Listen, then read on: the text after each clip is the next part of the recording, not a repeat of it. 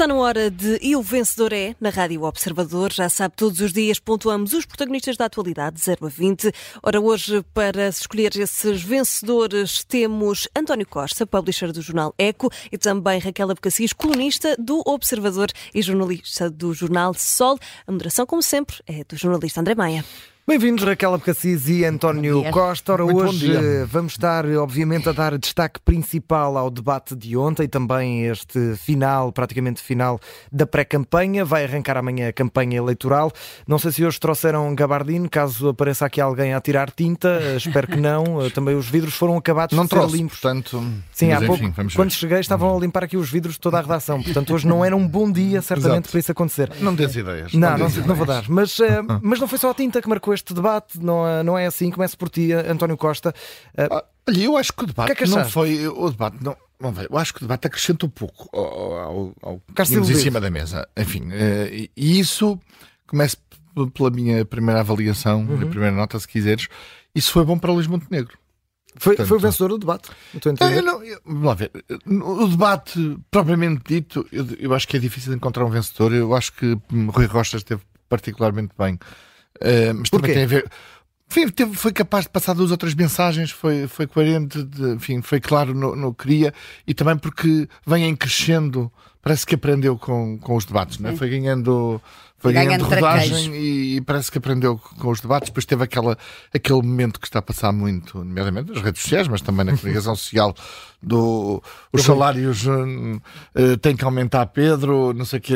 Ah, eu achava que estavas a falar do momento em que o Rui Tavares de- fala de Miguel Albuquerque e o Rui Rocha vira-se e diz: Ah, não sabia dessa. Está, está bem metido. Está bem. Houve, houve ali, de facto, alguns, alguns apartes sim. entre, entre o Rui Rocha e o André Ventura. Houve, houve, houve. Agora, hum, eh, eu acho que Montenegro, que tinha saído do debate de, com Pedro Nuno Santos, digamos assim, numa posição, eh, eh, não, não era obviamente perdedora, pelo contrário, mas eh, diria mais equilibrada face às, às expectativas que existiam. eh, beneficiou de, de uma semana eh, absolutamente catastrófica de Pedro Nuno Santos e, portanto, precisava de uma coisa, é daquelas equipas que, que ganhou prim- eh, o primeiro jogo e vai para, o para a, seg- para a segunda, segunda parte mão. do jogo, para a segunda mão. E, e basicamente tem que não, não, não fazer as neiras, não Claro. estragar. E, e Luís Montenegro não estragou. Enfim, marcou os seus pontos do ponto de vista da sua aposta, nomeadamente na economia, na fiscalidade, mas, mas sobretudo mais, não disse provavelmente nada de extraordinário que virasse ali o jogo, ou, ou que acrescentasse muito ao que se sabia, mas consolidou uma posição, uma posição de efetivo candidato a Primeiro-Ministro, eu diria, que começa a consolidar-se. E as sondagens, enfim, é veremos, eh, estão alinhadas todas no mesmo, no, no- mesmo sentido. Eu- eu- é preciso dizer que as sondagens não são previsões, não é? Claro. E, e às vezes quem critica as sondagens dizendo as sondagens en- enganaram-se ou erraram. As sondagens podem, não- podem ter sido muito bem feitas, e algumas são muito bem feitas do ponto de vista da sua consistência metodológica e técnica, e depois os resultados serem diferentes das sondagens. Isso não quer dizer que as sondagens se enganaram. Claro, claro. Quer dizer que a intenção de voto naquele momento era uma e, e a dinâmica política, E neste mediática. momento a intenção de voto é 35% para, para a Aliança Mas eu acho que há- isto na sondagem da Católica. da Católica, RTP, mas, mas há uma coisa que se começa a consolidar e de resto que me parece eh, parece possível, embora eu diria não provável, é que é mesmo possível que de repente a AD e a Iniciativa Liberal, Liberal possam aspirar a ter a maioria absoluta. Uhum. Nós recordamos que Luís Montenegro, que há um, num destes debates, saiu-se com a com a, Maioria o- absoluta. a maioria absoluta, dizendo estou a trabalhar para a maioria absoluta. Sempre disse que trabalharia também com a iniciativa liberal. E à data, e nesse momento, enfim, os comentários foram, enfim, aquilo saiu-lhe de forma um bocadinho despropositada, ninguém está a ver aquilo, e de repente vamos entrar na segunda, na se- na segunda mão deste jogo, que é a campanha eleitoral, e de facto começa a perceber-se aqui uma Aqui consolidação hipótese. e um benefício, digamos, dou 12 a, a Luís Montenegro pela consolidação e, e antecipo já que dou um 8 a Pedro Nuno Santos porque depois de conseguir, digamos, mostrar um, um sentido de responsabilidade quando não quer o chega na, na, na governação e diz, e diz a, a Luís Montenegro eu estou disponível para não para viabilizar a sua tomada de posse e entrar em, funcionamento do governo, uh, não, não viabilizando nenhuma moção de rejeição, nem, nem, nem propondo uma, uhum. depois embrulha-se em explicações de tal ordem que Luís Montenegro verdadeiramente só, só precisou mesmo de fazer o que aparentemente era o mais difícil, que era ficar calado e não responder a Pedro Nuno Santos. E fez bem, não é? E fez bem. E daí o meu oito também, Pedro Nuno Santos, porque vai entrar numa campanha.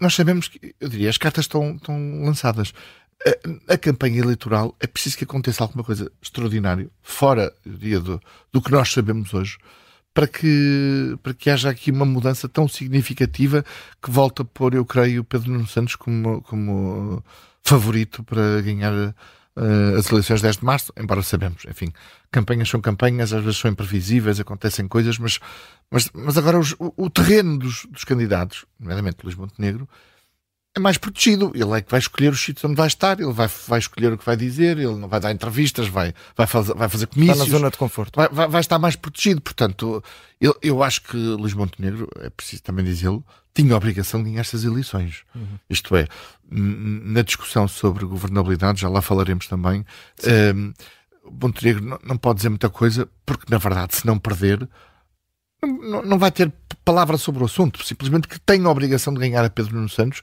não apenas pela, pela, pelo mau desempenho de Pedro Nuno Santos nesta campanha, mas por oito anos e pelos problemas que o país tem. Ora, isto tra traduziu-se na posição, creio, com o trabalho seguramente consistente do próprio Luís Montenegro e da AD, mas traduziu-se no momento em que nós estamos. Daqui para a frente para, para isto voltar para trás é preciso que Luís Montenegro faça muitas asneiras Falaste também. aqui de governabilidade. Raquel Cassis, bem-vinda. Uh, queres aqui dar nota a uh, duas palavras, uh, não sei se são os teus vencedores, estas duas sim, palavras. Ingovernabilidade um vencedor e um e verdade, é isso. Estas duas palavras, ingovernabilidade e verdade, estiveram ontem presentes neste debate final ou achas que faltou um bocadinho das duas? Eu acho que têm estado, têm estado presentes, sobretudo a, a ingovernabilidade uh, tem estado presente ao longo de toda a campanha, mas sobretudo nestes últimos dias. E, e a palavra verdade uh, tem muito a ver com a palavra dos candidatos, mas também com o trabalho que eu acho uh, e que me parece que faz sentido valorizar neste momento da comunicação social. Uhum. Porque esta campanha tem provado que é muito mais difícil a qualquer candidato dizer inverdades, como agora se diz, em vez de mentiras. Sim.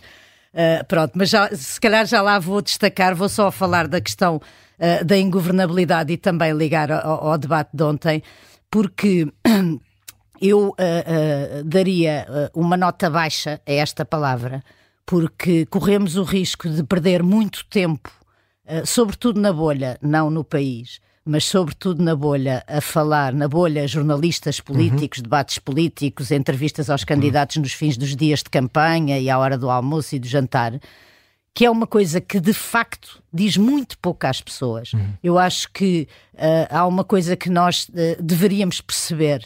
Uh, e depois também vou a isso à palavra verdade. Uh, uh, as, as, os jornalistas não são parvos, mas as pessoas também não são parvas. E, portanto, eu acho que o eleitorado não está de facto preocupado com esses cenários pós-eleitorais, agora no momento em que tem que tomar uma decisão. E, e, percebe muito bem que este tipo de discurso é um discurso de conveniência política para um lado ou para o outro, conforme a, a bola esteja mais favorável a um lado ou ao outro. Raquel, e dizias que a, a, população no geral não está preocupada com os cenários de governabilidade. Não, eu acho que as porque pessoas é que... já perceberam. Sim, mas porquê, porquê é que nós estamos então? Nós, a bolha mediática, porquê Por... é que nós estamos tão preocupados com isso? Porque os políticos fizeram o seu trabalho e, e, e esta questão da ingovernabilidade faz parte da estratégia que Pedro Nuno Santos tem para esta campanha depois de ter perdido o argumento do Chega. Na última campanha, há dois anos, não ouvimos falar de outra coisa senão do Chega e isso sim preocupava as pessoas.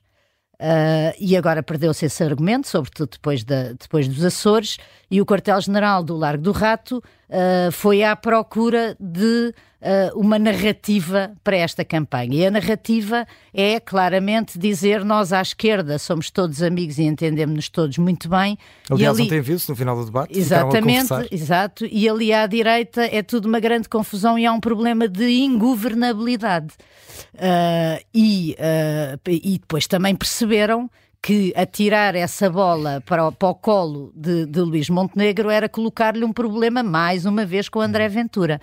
Uh, e, e, Contrário, e, não é? Porque primeiro era colocar-lhe problema porque se aliava exato, André Ventura. Agora é, colocar, agora é porque exato. diz não é não André Ventura. Exatamente. E, portanto, isso, isso. Não, e, e, Luís Montenegro responder a essa pergunta é dar um argumento de campanha Claro, a André Ventura, claro, não é? claro. Para dizer lá estão eles, são sempre os mesmos, estão, estão sempre ao lado e de mão dada uns com os outros e tal, e portanto é que votar em mim. Luís Montenegro uh, pode não ter corrido bem o, o, frente a frente com Pedro Nuno Santos, mas eu acho que ele esteve bem uh, na não resposta a essa pergunta, como Claro. acho que continua bem na não resposta a essa pergunta. E alinhas aqui com o António e dás o Luís Montenegro, eh, não vou dizer como vencedor do debate, mas pelo menos melhor do que Pedro Nuno Santos. Eu acho que o Luís. Montenegro ontem pode ter sido vencedor no sentido em que recuperou a forma dos debates anteriores que não teve no debate com Pedro Nuno Santos. Ele esteve sempre, em todos os debates, numa posição muito tranquila, de quem tem autoridade, de quem está à vontade no papel que está a desempenhar, de candidato credível a Primeiro-Ministro. Acho que ele não esteve assim no debate com Pedro Nuno Santos, porque lhe correu mal, sobretudo, o início do debate com eh, aquele episódio dos polícias e depois esta inesperada viabilização eh, surpresa que Pedro Nuno Santos lhe trouxe para o debate e que o deixou ali um bocadinho abananado eh, e perdeu essa pose. E eu acho que ele ontem recuperou essa pose, estava muito tranquilo, muito à vontade eh, e, e- e, portanto, recuperou uh, uh, um bocadinho essa, pós e, portanto, nesse sentido, acho que ganhou mais ou menos o debate. Mas só para terminar a questão da, da ingovernabilidade. Para irmos à verdade. Uh, e, para, e para dar uma má nota uh, uh, a esta palavra na campanha, eu acho que Pedro Nuno Santos, depois da atrapalhada desta semana, e eu acho que ontem tivemos algum sinal disso, devia deixar de insistir nesta questão, porque manifesta, prometeu, é? manifestamente esta não vai ser uma questão na campanha eleitoral. E, e só uma última nota para rematar isto. Aquela primeira explicação de Pedro Nuno Santos sobre as condições do PS para, o dia seguinte são tão confusas, com tantos cenários, que, que é, é estranho uma pessoa com a experiência de Pedro Nuno Santos, política, a, a pôr-se na posição de assumir eh, cenários vários de derrota, de vitória também, mas de derrota, o que o põe, o, o que na verdade fortalece a autoridade de Luís Montenegro, porque é evidente que Luís Mas também, Montenegro também demonstra a dificuldade que os Sim. socialistas têm neste momento em encontrar uma narrativa, uma narrativa para mostrar que são consistente. melhores do que qualquer Sim, outro, não sim, é? E, e- e além de que também é preciso dizer. eh, a verdade é que Luís Montenegro, eu creio que faz bem em não, não responder, desde logo porque ele- já disse o que era importante sobre ele. Claro. Só governa se ganhar e não governa com, eh, Com o Chega. eh, com o Chega. Portanto, isso, do ponto de vista do da sua posição como líder, é isso que os, os eleitores têm que saber. Na verdade, há um segundo ponto que o próprio não desenvolve, porque não, não interessa e eu percebo, que é exigir reciprocidade, eh, exigia também que, que Pedro Nuno Santos dissesse eh, à esquerda o que Luís Montenegro diz à direita. Não é? é não, não, deu- não Se vai eh, fazer governará com, a- com, a- com o Bloco de Esquerda e com o PCP. E isso eh, representaria uma verdadeira reciprocidade de posições. é. Eu também posso ganhar, e mesmo que tenha a, a maioria à esquerda, eu, eu não governo com o Bloco de Esquerda e com o PCP. Ora, Pedro Nuno Santos não diz isso, aliás, diz o contrário. Portanto, não pode exigir, não tem condições políticas, legitimidade política para exigir essa reciprocidade, não fazendo exatamente o mesmo. Raquel, verdade é a segunda palavra que queres dar nota.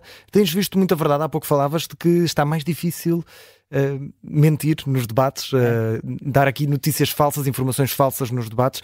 Tens sentido que a verdade tem marcado eh, esta, esta semana, estas semanas de debates que terminou ontem e até com debates tão curtinhos que às vezes é difícil verificar se é verdade ou não. É, mas o teste do algodão que a comunicação social em geral tem feito, e tantas vezes falamos mal da comunicação social ou até de algum seguidismo. Nós e próprios. de, ah, E exatamente. às vezes nós próprios, jornalistas. Exatamente. Uh, eu acho que vale a pena valorizar isto, porque nós temos tido variadíssimos casos uh, nesta campanha eleitoral. Um, dos mais emblemáticos é o célebre caso da avó da Mariana Mortágua, uh, que ela uh, agora usa como, enfim, um- um- uma arma de arremesso de, que, que, a, que a extrema-direita estará a, a atirar à líder do Bloco de Esquerda. Mas a verdade é que uh, Mariana Mortágua usou um truque que muitas vezes os políticos usam, que é darem um exemplo pessoal. Uh, e imediatamente. uh, uh, uh, Mas é um uh, truque muito arriscado e perigoso. É. É, coloca, é, mas nunca como, é, mas nunca como nesta campanha nós temos, nós temos, eh, verifi temos feito este trabalho de verificação. E, portanto, esse caso, logo no dia seguinte, começou a ser questionado, até que, enfim, esta semana ficámos a saber exatamente onde mora, que aliás é de resto aqui muito perto, uhum. onde mora a avó de Mariana Mortágua e qual é a renda que paga.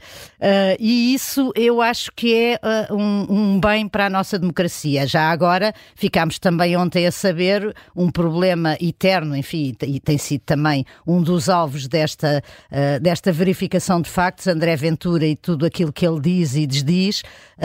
E ontem, com mais um episódio, enfim, esta semana mais dois episódios, o célebre episódio das, da, dos tiros que afinal era o rater da mota da campanha eleitoral do André Ventura e ontem a questão da, da, da, da sondagem. sondagem. que, que é, uh, enfim, eu acho que é a cereja em cima do bolo. Uh, hoje, de manhã, hoje vamos... de manhã já lia que uh, o senhor de, de, de das sondagens, uhum. uh, uh, tinha da, da, empresa que de fez o trabalho da Intercampos, sim. dizia que pronto, António estava Salvador. António Salvador estava muito chateado com aquilo porque lhe tinham dito que aquilo era só para fazer uma surpresa ao André Ventura. Portanto, André Ventura encomendou uma sondagem uh, que não era para, feita à medida, que não era para revelar e depois tentou fazer. Para além, de, para além novamente uma apropriação do estilo gráfico de, da Renascença da toda a impressão na, na sim, imagem sim, que é sim, sim, sim, sim, que aliás já não é, um pois, exato, não é a primeira vez que faz. E portanto eu que acho nota é que dás? Eu, eu, dou, eu, dou, eu dou uma nota 20, vou ser generosíssima ao jornalismo e à verificação dos factos que se tem feito nesta campanha, que ainda agora também está a começar do seu ponto de vista de rua uhum. e espero que esse trabalho continue a ser feito. Sim. António Costa, terminamos com terminamos contigo. Com uh, os dois anos da, da guerra Exatamente. na Ucrânia, é? 24 de fevereiro de 2022, Sim. estávamos a, muito atarefados com tudo a mudar. Dois oh, anos depois. Sim, continuamos aqui. Continuamos aqui. Continuamos aqui, não é? E, e isso. Infelizmente habituados. Uh, e esse é um dos aspectos. Eu estava a ouvir. Uh, aqui a emissão especial do Observador sobre os dois anos, antes de nós entrarmos, precisamente, uhum. algumas declarações, por exemplo, uma muito perturbadora da, da embaixadora dizendo que precisamos nos preparar para uma guerra longa. Uhum. É? E, e, e, nós, se nos lembrarmos do que era dito há dois anos, que, bem, e até na expectativa dos, dos russos e de Putin, que era que isto ia ser muito rápido, iam tomar conta de, da Ucrânia e tomar conta de Kiev em poucas semanas. Mas basta pensar, uh, António, que, por exemplo, em Donetsk, as tropas russas entraram em 2014, portanto já, já vão sim, 10 anos. Já vão 10 anos. E, obviamente, para lá dos, dos uh, das histórias perturbadoras que vocês contaram aqui, precisamente uhum. uh, ali entre as 10 e as 10 e meia, que foi a altura em que eu, em, em que eu estava a ouvir a emissão. Outras inspiradoras uh, também. Exato, e também inspiradoras, perturbadoras, inspiradoras, enfim, emocionantes até há um aspecto muito importante do ponto de vista político, é isso que, que me leva, a, enfim, para lá do, da data que esta, esta coincidência de estarmos aqui neste vencedor é na,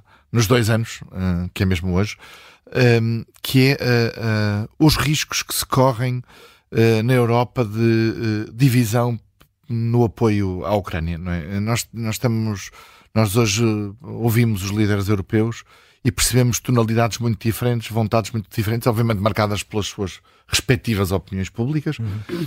e, e, e, percebemos que eh, no dia 4 de novembro haverá uma, uma, eleições muito importantes para os Estados Unidos, enfim, para o mundo, mas, mas agora particularmente para os ucranianos e para a Europa pela, pela disponibilidade de, de Donald Trump ser a ganhar, de, como dizia, resolver a guerra em 24 horas, que não, que não se vê outra alternativa que seja obrigar à capitulação da Ucrânia, deixando simplesmente de fornecer armas de defesa à Ucrânia. E uh, meu, eu dou, de resto, isto não é ser generoso, é mesmo ser realista, um 20 uh, aos ucranianos pela resistência, com um risco enorme. É que se uh, falharmos nesta altura aos ucranianos, e a falharmos a nós próprios, a Europa, também uhum. sejamos também claros sobre isso, porque uh, o tema não, não acaba na Ucrânia, isto não uhum. acaba na Ucrânia, como, como já se percebeu, uh, mas se falharmos, dificilmente os outros países europeus da Europa de Leste, que hoje se,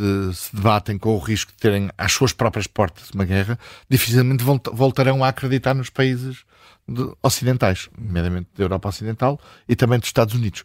O que abre aqui um, um digamos, um, um risco enorme, eh, se calhar de uma espécie de novo muro, qualquer que ele seja, posto, sabe-se lá onde, onde vier a, a, ser posto, mas, mas com consequências absolutamente trágicas para o mundo, e portanto eu acho que é absolutamente crítico que a Europa não desista e continua a fornecer equipamento, dinheiro. É obviamente muito importante que a NATO, aos países europeus, continue a, a, a garantir que não vai desistir se houver uma ultrapassagem do, do que é uma invasão a um país da NATO. É, é, muito importante que os países europeus, os Estados Unidos, nomeadamente na Europa e no âmbito da NATO, porque os Estados Unidos já cumprem e que estão a, a aumentar as suas despesas militares, não, não, troquem essa perspectiva de aumento das despesas militares para daqui a 4, 5 anos, aumentar até os 2% da riqueza criada, porque a necessidade dos ucranianos e da Europa, também é preciso dizê-lo, não é, não é em 2028, 29 e 30, é mesmo agora, não é? Uhum. É mesmo agora que isso está em causa.